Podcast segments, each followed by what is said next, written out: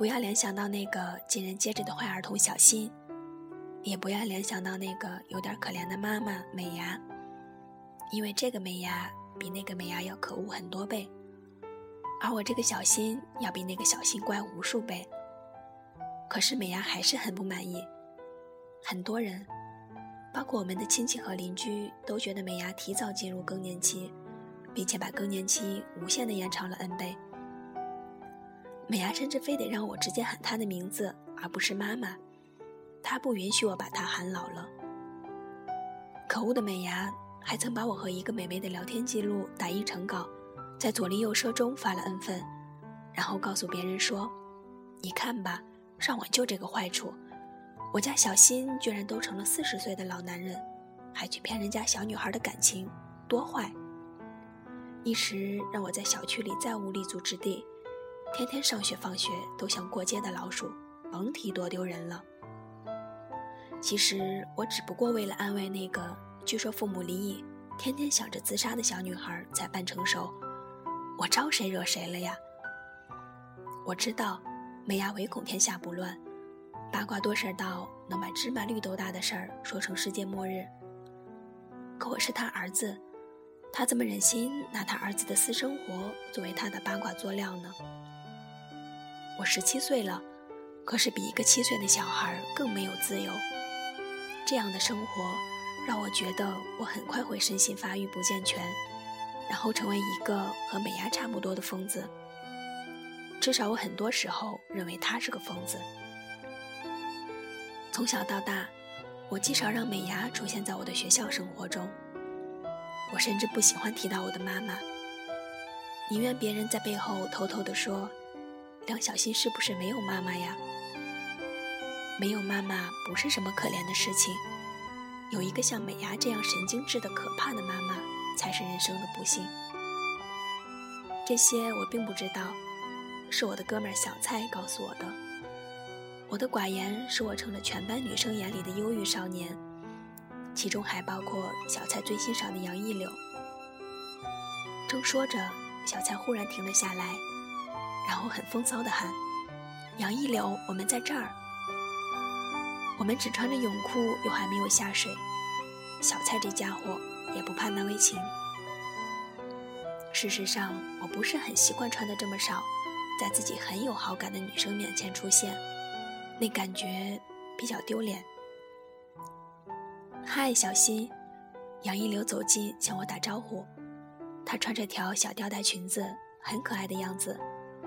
我不知道为什么忽然有点慌，刚想说什么，我的脚很不配合的滑了一下，结果我虽然没有很丢脸的滑倒在地上做四脚朝天状，但也很没面子的掉进游泳池里喝了好几口水。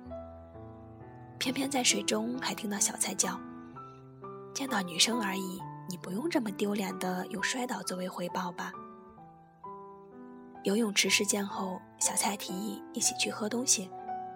吃冰的时候，我们相谈甚欢。我忽然发现杨一流比想象中要可爱的多。走的时候，他说：“以后游泳叫上我啊，和你们一起很开心。”小蔡很爽快的满口答应。我则左顾右盼，看看周围是不是有美伢的眼线。有时候。我觉得自己简直是生活在万恶的旧社会里的地下党，时刻警惕以美伢为首的特务的监视和迫害。路上，我拿出 MP3 听英文的时候，小蔡扯过去。我说：“梁小新，你那么用功做什么呀？你成绩已经快状元了，好不好？”我懒得理他。难道我要告诉他，我就是要考到离这里最远的地方？而远离可怕的美伢吗？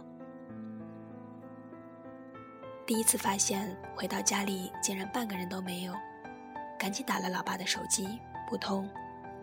拖了好一会儿，怎么也想不起美伢的手机号是多少。八点，我啃完了第二包方便面，门依然没有什么动静。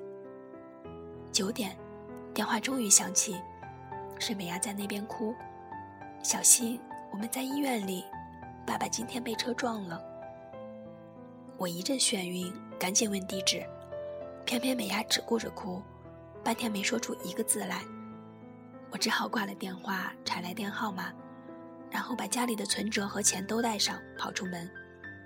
果然不用指望美伢会在出门的时候记得带上这些东西，八成是医生在急救，她在外面哭，然后发现忘了带钱，哭得更厉害。忽然发现手术室外面的走廊很空很长，美伢还在哭，声音在走廊里来来去去。让我烦躁的像一颗将爆的炸弹。妈，你能不能安静一点？我试图让他安静，他却哭得更厉害。混蛋，小心，都怪你！今天和谁去吃雪糕？一个高中生，你居然就和人家约会？都怪你！我想过去找你问清楚，害你爸爸被车撞到。混蛋，小心！我完全呆掉。不难想象，一定是美伢发现我和杨毅留在吃东西，然后冲动的要穿过马路。再然后，我可怜的爸爸为了救他，不幸被压于车轮下。刘美伢，你给你身边的人一点安静，给自己一个机会好不好？你就不能控制一下你的好奇和冲动，就不能像一个真正的大人一样成熟一点吗？或者？美伢从我出生到现在都不曾见过我这样吼他，更或者，我这个儿子这样的态度让他感到害怕，他忽然静了下来，而我却没法安静。你想过没有，你这个样子，给我和你身边的人多大的压力？你以为你还是一个十五岁的小姑娘吗？你不能像一个稍微像样一点的妈妈吗？你已经三十八岁了。不是十八岁，我是你的儿子，我才是十八岁。当我说完的时候，美伢看我的眼神，就像我是她不共戴天的仇人，又像我是迫害良家妇女的黄世仁。看了好一会儿，知道我的心里发毛的够格之后，她哇的一声大哭起来。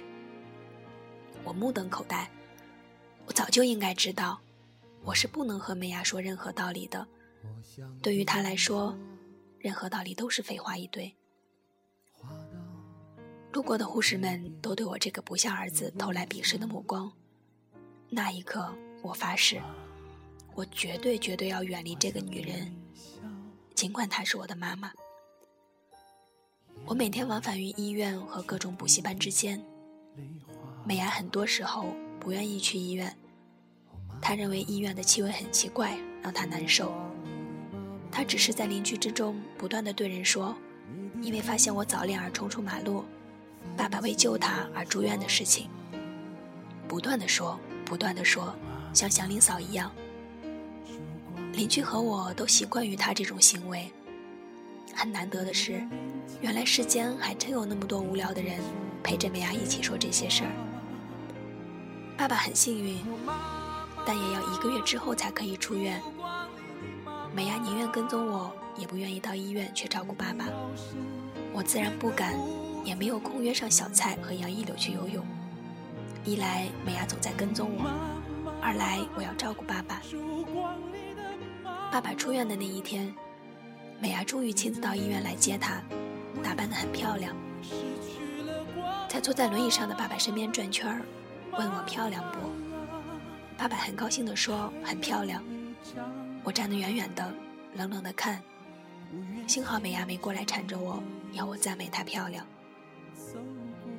我忽然很同情爸爸，他需要多大的耐心，多深的爱情，才能容忍一个像美伢这样的妻子？终于到了高三，忙得已经没有什么时间去和小蔡聊漂亮女生或者谁暗恋谁。我只想考一个远离广州的大学，这是我心中唯一的目标。美伢仍然时刻注意我的行为，她从来不问我的功课好不好，她只是一如既往地翻我的笔记，偷看我的电脑，试图破解我的 QQ 密码。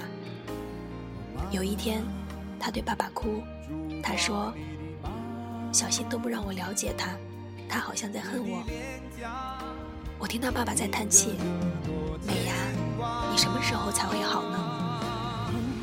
高考前一周，爸爸说要带美伢去旅游。居然就真的去了，也不管我这个儿子正在经历人生最大的考验。收到重大录取通知书的时候，爸爸很高兴地买了葡萄酒。美伢很快喝醉睡了，我想，幸好美伢喝醉的时候是安静的。爸爸说：“小溪，我以为你会考到北京或者什么地方去。”我拍着他的肩膀说：“爸，你辛苦了，以后我会和你一起照顾美伢。”爸爸显然有些惊讶。“是的，我知道了。”美伢在我一岁的那年，因为抱着正在发烧的我赶去医院，而从楼梯上摔了下去。我没事儿，美伢的头却撞伤了，甚至伤及神经，智力衰退到只有十五岁。我说：“你们去旅游的时候，我收拾房间发现了诊断书。”爸爸，对不起。没事儿，爸爸哭了。母亲节的时候。爸爸带美伢到上海去看医院，我打电话去，美伢不愿意接。爸爸说他在海滩上玩得正开心，我只好说：“爸爸，我爱你。”然后告诉美伢。后来爸爸说，美伢一边玩螃蟹，一边哭了。